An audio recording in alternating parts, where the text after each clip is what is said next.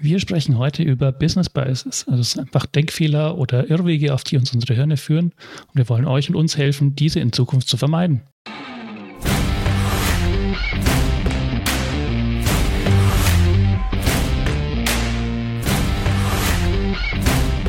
Hallo und herzlich willkommen bei Software für Menschen, dem Podcast für angewandtes UX-Design und moderne Managementmethoden in der Softwareentwicklung. Yay! Und ich habe diesmal nicht das Intro gemacht. Ja, ähm, ich glaube, wir haben ganz äh, jobaktuell ein Thema, äh, das uns gerade beschäftigt. Da möchte ich ganz kurz drüber sprechen. Äh, wir sind nämlich wieder auf Mitarbeitersuche. Ähm, ja, wie immer eigentlich, äh, fast immer. Ja, ich, ich würde mal sagen, jetzt ein bisschen verstärkt, weil wir jetzt tatsächlich in allen unseren äh, Bereichen ähm, UX, Projektleitung, Entwicklung ähm, gerade neue Leute suchen.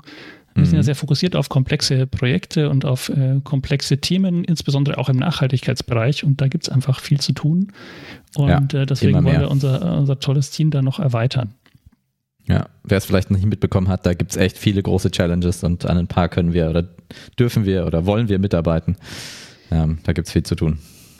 Ja, und für mich ist das immer so, also das ist äh, auch, auch eine Phase, wo ich gut aufpassen muss, dass ich nicht äh, wieder irgendwelche Denkfehler selber anwende, weil äh, es ist, ich finde es einfach wirklich cool, so viele neue Leute kennenzulernen und auch tolle neue Leute kennenzulernen.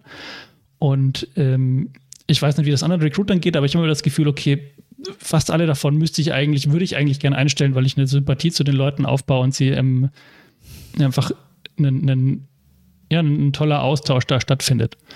Ja, und das äh, mhm.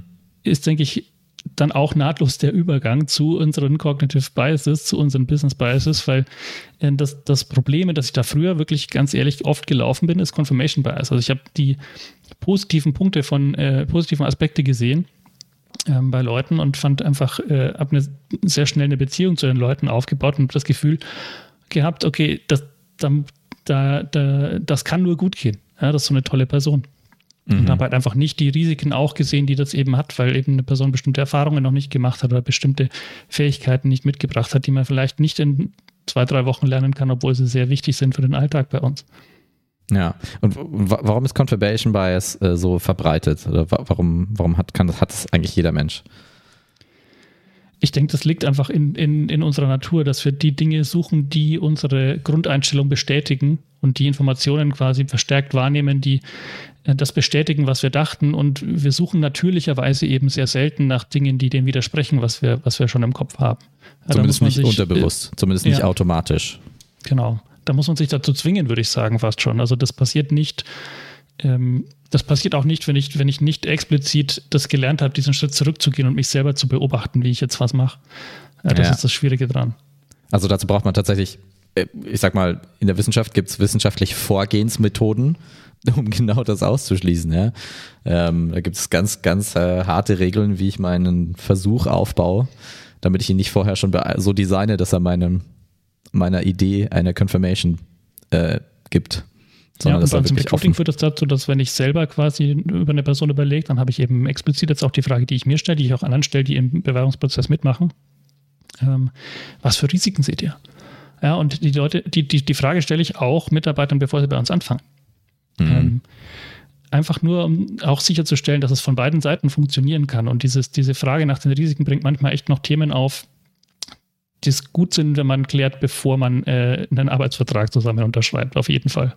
Ja, also du legst ja explizite Fragen zurecht, die versuchen, genau. die, die ähm, anderen Punkte zu beleuchten, die dir nicht eh schon auffallen, weil sie in deinem Confirmation ähm, durch in dein Confirmation-Raster passen.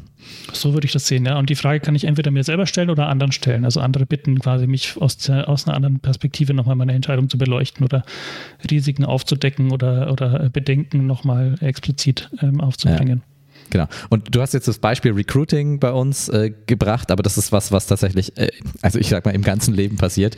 Natürlich mhm. vor allem in dem Kontext von Produkt- und Softwareentwicklung, das wir machen, äh, in dem wir unterwegs sind, ähm, eines der stärksten Biases ist, die, wo man echt aufpassen muss.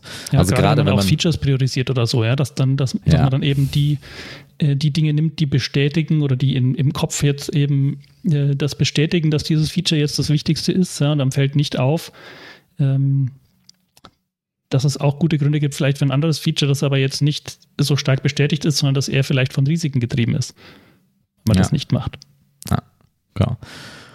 und es gibt nicht nur Confirmation Bias, es gibt, äh, ich glaube, man kann, ähm, wenn man wenn man es detailliert betrachtet, wahrscheinlich 50 oder 100 verschiedene also Biases. Wikipedia hat eine Liste mit 188 Cognitive Biases. Ja, und ähm, aber wir haben uns mal ein paar wichtige rausgepickt, die vor allem in der IT-Projektarbeit immer wieder vorkommen und ähm, die einfach jedem natürlicherweise in die Wiege gelegt werden, leider, jedem und jeder, ähm, weil es einfach menschliche Attribute, also ich sag mal, ähm, unsere Gehirne sich so entwickelt haben. Ähm, ich glaube, ich, ich kann auch gar nicht genau in die Details gehen. Also man könnte jetzt hier auch Richtung ähm, Kahnemann gehen. Ähm, aber, ja, aber da sind wir nicht so die Fachleute. Ja? Wir haben einfach viel Erfahrung damit, diese, diese Fehler im, im Alltag zu machen und Strategien eben zu finden, wie wir diese Fehler vermeiden. Ja. Genau. Und ein weiteres zum Beispiel ist da, äh, was wir so ein Loss Aversion nennen. Ja, das haben wir, äh, denke ich, erlebt man sehr oft, wenn man agil arbeitet. Ähm, wir haben das vor, das erlebt man, denke ich, vor allem, wenn man, wenn man vielleicht beim, beim Übergang von Wasserfalldenken zum agilen Denken, mhm. ja, weil man ähm, im, im Wasserfalldenken halt immer auf dem vorher aufbaut und nie eigentlich im, im Kopf dran hat, dass man irgendwas wegwirft. Im agilen Denken ist es aber schon durchaus so, dass man sagt, äh, wir bauen auch vielleicht ein Feature in Software mal als Experiment. Und äh, das ist ganz normal, dass das, wenn das nicht funktioniert, das Experiment, wir dann halt auch sagen, okay, dann, dann geht das Feature halt nicht live. Ähm, aber dieses, ähm, dieses Denken, dass ich da jetzt Geld und Zeit investiert habe, um das zu bauen, äh, dass das dann auch im Endprodukt landen muss, das würde ich sagen, ist noch sehr, sehr weit mhm. verbreitet. Und ich finde ja. eigentlich, dass dann ein anderes Denken ähm, produktiver ist, wenn ich nämlich sage, äh, gerade jetzt bei so Experimenten oder bei Features, die ich auch baue, die manchmal muss ich einfach ein Feature bauen, um ein Experiment gut zu machen, um Wissen zu generieren. Aber dann habe ich für dieses Wissen bezahlt. Ich habe nicht für den ja. Code bezahlt, sondern ich habe für das Wissen bezahlt und, und das mit Zeit und Geld ja. oder ähm, Projektbudget oder was auch immer das dann ist. Ja, und das, das ist dann trotzdem eine eine Investition, die sinnvoll ist, in der Regel. Also das entscheidet man idealerweise vorher, wie viel man wirklich investieren will, um das rauszufinden, dass, es, dass, ja. dass äh, sich das lohnt. Anders. Aber dieses, das Feature ist jetzt gebaut, wir haben dafür bezahlt, das muss jetzt ins Endprodukt. Das ist halt ein sehr weit, weit verbreitetes Denken, egal ob es gut ist oder nicht. Anders betrachtet, nicht, dass das Feature dann ins Endprodukt muss, sondern dass ich aktiv sage, ich gebe jetzt Geld aus, etwas zu bauen, mhm. wo ich mir noch nicht sicher bin, ob, ob es das finale Produkt ist, das ich jetzt baue, ja. sondern mir ähm, quasi eingestehe, dass ich jetzt eine Version baue, die jetzt mal so funktioniert, wahrscheinlich auf den aktuellen auf dem aktuellen Wissen, aber sicher noch nicht fertig ist und mir quasi erlaube, iterativ zu arbeiten. Das heißt aber, ich muss aktiv Geld in die Hand nehmen, wo ich weiß, dass es am Ende noch nicht das finale Produkt mit diesem Geld entwickelt wird.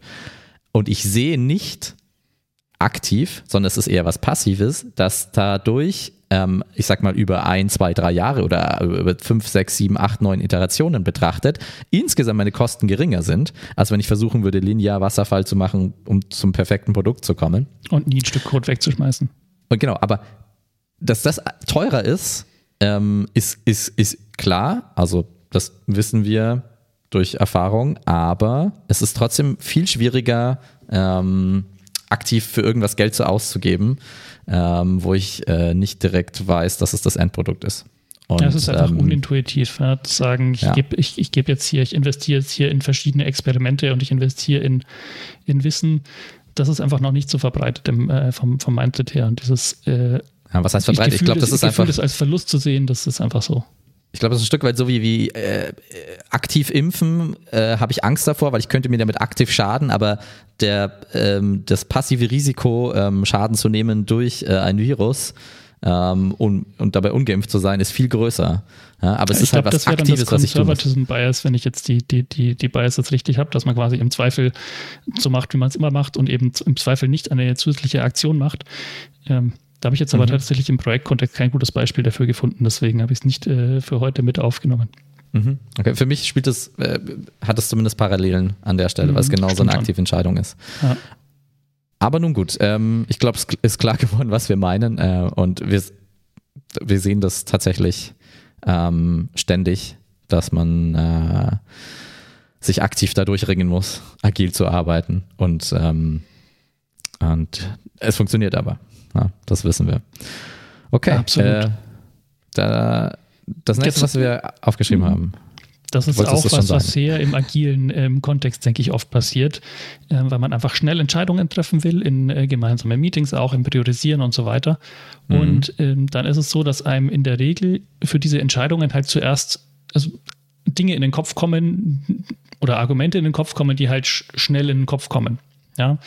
Und äh, das, das Problem dabei ist, dass das nicht zwangsweise die besten Argumente sind oder die besten äh, Punkte sind für oder gegen ein, äh, ein Vorgehen. Sondern nur die sondern nur die, die halt am on the top of the funnel gerade äh, im, äh, irgendwo lagern und abrufbar sind. Genau, die sind jetzt am schnellsten abrufbar, einfach ähm, mhm. weil ich mich schnell oder gut daran erinnern kann, weil ich gerade gestern was ähnliches erlebt habe. Genau, das ist doch ganz oft so, oder? Ich ja. habe halt gerade letzte Woche genau das so und so gemacht und deswegen ist das jetzt das am präsentesten das, das Stärkste. Genau, deswegen ist es top of the mind und deswegen ist es jetzt das, was wir für diese Entscheidung auch zu Rate ziehen müssen. Ja, das ist die ja. Availability Heuristic, also die Dinge, die schnell in meinem Kopf sind, was verfügbar ist an Informationen oder was verfügbar ist an Erinnerungen, das muss das Wichtige sein, weil es ist verfügbar. Ja. ja. Und das passiert wirklich sehr schnell, gerade im agilen Kontext, wenn man wirklich ja schnell Entscheidungen treffen will. Ja, ich würde aber sagen, ähm, genau. Ja, aber da das kann man auch was dagegen tun. Genau, aber das, wie bringst du das zusammen? Ja, du musst ja, du willst im Agilen Entscheidungen treffen und nicht zu lange drüber nachdenken oder nicht zu viel äh, experimentieren und ähm, weil du musst Entscheidungen treffen, du musst ähm, mhm. Iterationen fertig kriegen, Produkte rausbringen, äh, fail fast. Ja? Ähm, wie bringst du das zusammen? Wie, wie, wie kann man da die Grenze ziehen? Also ich denke, es gibt zwei, zwei mögliche Reaktionen jetzt, wenn man jetzt konkret eine Entscheidung treffen will ähm, dann kann es ja sein, dass man ähm, genug Informationen eigentlich hätte. Man hat bloß jetzt gerade sie nicht verfügbar, weil man gerade nicht dran denkt.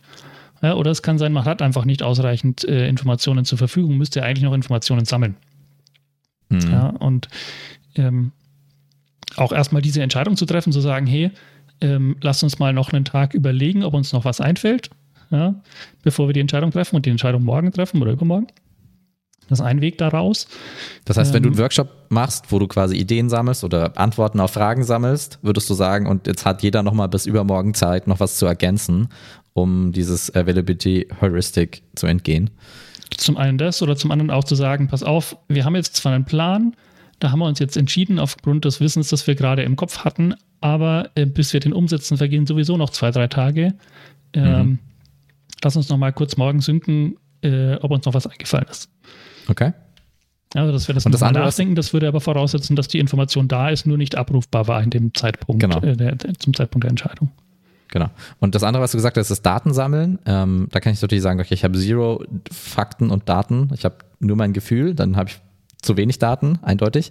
Mhm. Ähm, aber wann habe ich denn genug Daten, um jetzt agil vorzugehen und sagen, okay, jetzt kann ich, kann ich wieder eine Iteration machen. Also gibt es da einfach eine statistische Methode, wo du sagst, okay, das geht asymptotisch gegen, da, verändert sich nicht mehr viel. Ich habe zwei Interviews gemacht, beim dritten Interview merke ich schon, da kommt nichts mehr Neues. Okay, das könnte jetzt mal reichen für eine Iteration. Ich würde sagen, dass das, ähm, also oft ist es so, dass schnelle Entscheidungen auch getroffen werden, ohne überhaupt Nutzer äh, aus der Nutzerforschung Informationen zu berücksichtigen. Ja? Und das wäre für mich so ein, äh, so ein Warnsignal. Ja, wenn ich einfach gar nicht sagen kann, wie hat das denn die, wie ist, wie steht das in Relation zu unseren Nutzern? Mhm. Wenn ich aber diese Relation herstellen kann, dann kann ich noch entscheiden, ob sie stark genug ist oder nicht. Das kann man sich, da kann man sich darüber unterhalten und auch, auch ähm, trefflich darüber streiten. Aber ich glaube, erstmal muss sichergestellt sein, dass eben diese Relation überhaupt da ist. Ja. Und mhm. äh, das, das wäre so der erste, der erste Check, der schon mal sehr hilft, ähm, zu sagen, ich denke das jetzt nicht nur, weil das halt ein Argument ist, das gerade in meinem Kopf äh, präsent ist, sondern ich kann das auch zurückführen auf eine, eine tatsächliche Nutzerforschung. Ja, alles klar. Wenn, wenn du Nutzer sagst, meinst du auch Nutzerinnen, oder? Ja, ich sage Nutzerforschung, äh, deswegen um. Äh, nee, vorher, um, um äh, diese, ich wollte um dich nur aufziehen, weil du vorher Thematik Nutzer gesagt hast. Ja. Nein, nein. Ähm, aber ja, ansonsten würde ich, äh, würd ich präferiert Nutzende sagen heutzutage. Das ist natürlich ein schöner Ausweg. Ja, wenn es um genau. Nutzer und Nutzerinnen geht. Ja, sehr gut. Cool. Äh, let's move on. Ähm, Hindsight ja, ähm, Bias. Auch was genau. Schönes. Auch aus der agilen Arbeit, denke ich, sehr bekannt. Ja, wir machen Retros, wir machen Reviews, wir schauen regelmäßig zurück. Ja, und ich denke, dass immer wieder ähm, auch dieser, dieser Satz aufkommt, gerade jetzt vielleicht auch von äh, Leuten, die jetzt nicht aus dem Projektteam sind, sage ich mal, ähm, Stakeholder, Product Owner, die auch sowas dann mal sagen, wie das hätten wir wissen müssen. Das ist so ein typisches Ding. Mhm. Wenn ich mhm. zurückblicke, äh, dann, dann fällt mir das leicht zu sagen, das hätte ich wissen müssen und hätte deswegen die Entscheidung anders treffen müssen. Ähm, meines Erachtens ist das was, was einem immer wieder mal passiert, was aber sehr wenig produktiv ist. Ja? Das ist so ein, ich schaue jetzt zurück und mit dem Wissen, das ich jetzt habe, beurteile Natürlich, ich die Situation so, dass wir die ja. Entscheidung anders hätten treffen sollen. Ja.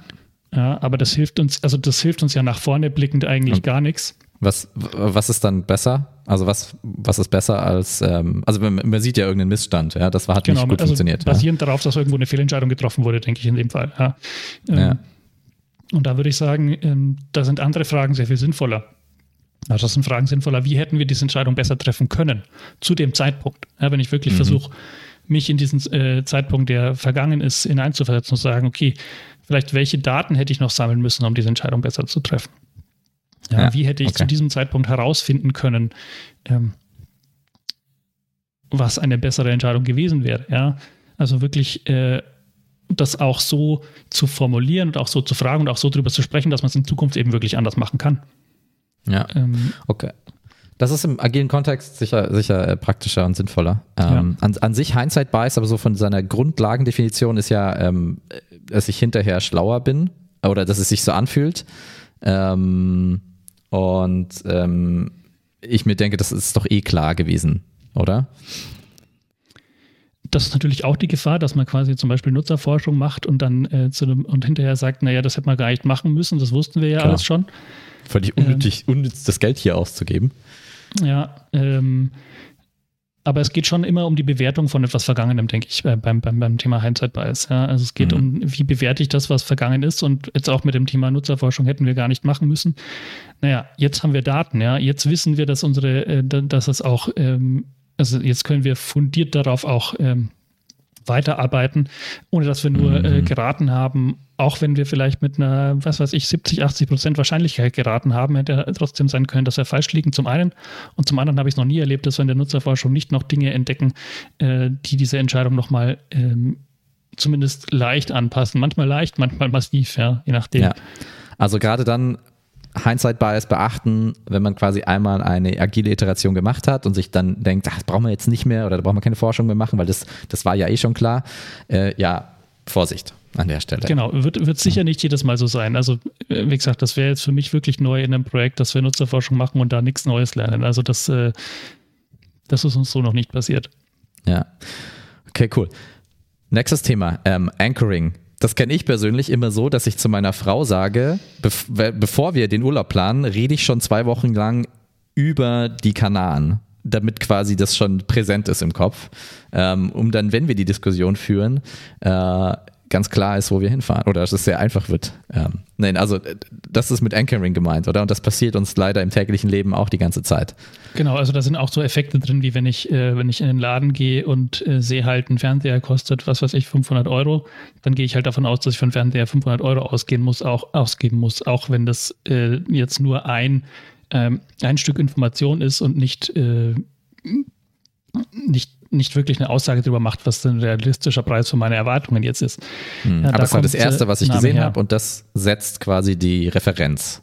Genau, und das ist äh, tatsächlich auch sehr gefährlich, ähm, ist jetzt mal im Projektkontext, gerade auch in der Nutzerforschung. Ja, wenn wir zum Beispiel sowas wie Interviews führen und wir führen die ersten drei Interviews mhm. und die gehen alle in eine bestimmte Richtung, Mhm. Ähm, dann könnte es sein, dass wir sagen, okay, wir führen die weiteren Interviews und lassen da bestimmte Fragen weg, wo wir in den ersten Interviews nie irgendwie sinnvolle Informationen bekommen haben. Und das führt dann dazu, ähm, dass wir uns sehr stark fokussieren und vielleicht im vierten und fünften Interview, wo wir dann interessante Dinge mit dieser Frage aufgedeckt hätten, ähm, keine weiteren Infos mehr äh, kriegen dazu, weil wir es einfach ähm, schon zu früh uns eingeschossen haben ähm, auf einen bestimmten Fokus, basierend auf den ersten Informationen, die wir zu dem Thema hatten. Mhm. Ja, dadurch haben wir quasi in unserer Forschung selber äh, einen, einen Anchoring manifestiert. Okay, das heißt, wenn man also das heißt erstens aufpassen, zweitens, wie, wie komme ich drum rum? Also jetzt geben wir mal, dass ich fünf Benutzerinnen aus ganz verschiedenen Benutzergruppen habe und ich erkenne, dass trotzdem nach dem dritten Interview da immer die gleiche Antwort kommt. Gibt es irgendwie statistisch, kann ich sagen, okay, das ist jetzt signifikant oder wie, wie kann ich, wie kann ich, weil irgendwann muss ich aufhören, immer die gleichen Fragen zu stellen.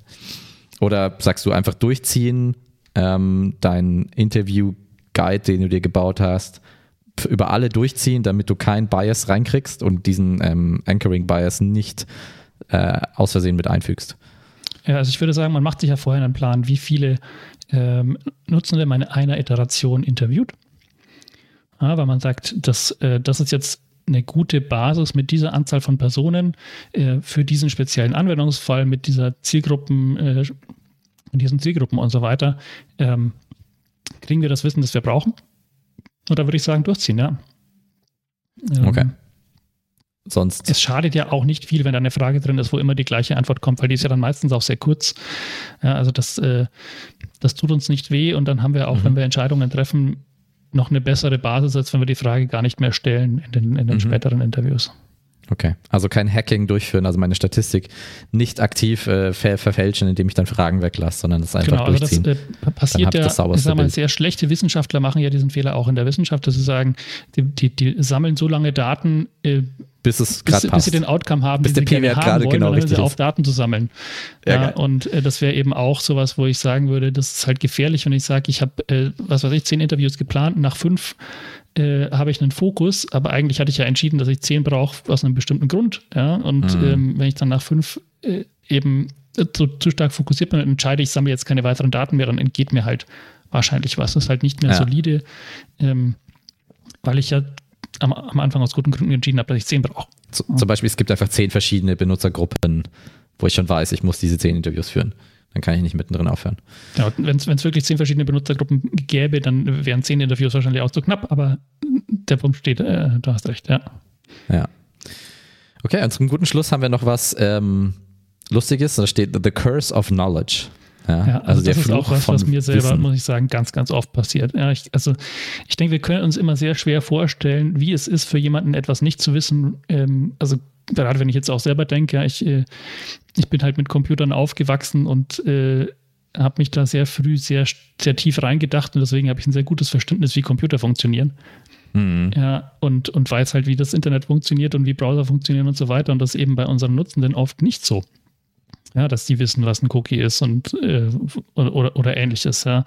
Ähm, und ähm, auch im, im komplexen im Sachkontext, also gerade wenn wir wirklich ein komplexeres Thema bearbeiten, ist das oft sehr relevant, weil die Ingenieure zum Beispiel auf der Kundenseite, mit denen wir arbeiten, oder die äh, Data Scientists, sie haben halt ein sehr tiefes Verständnis von ihrer Materie.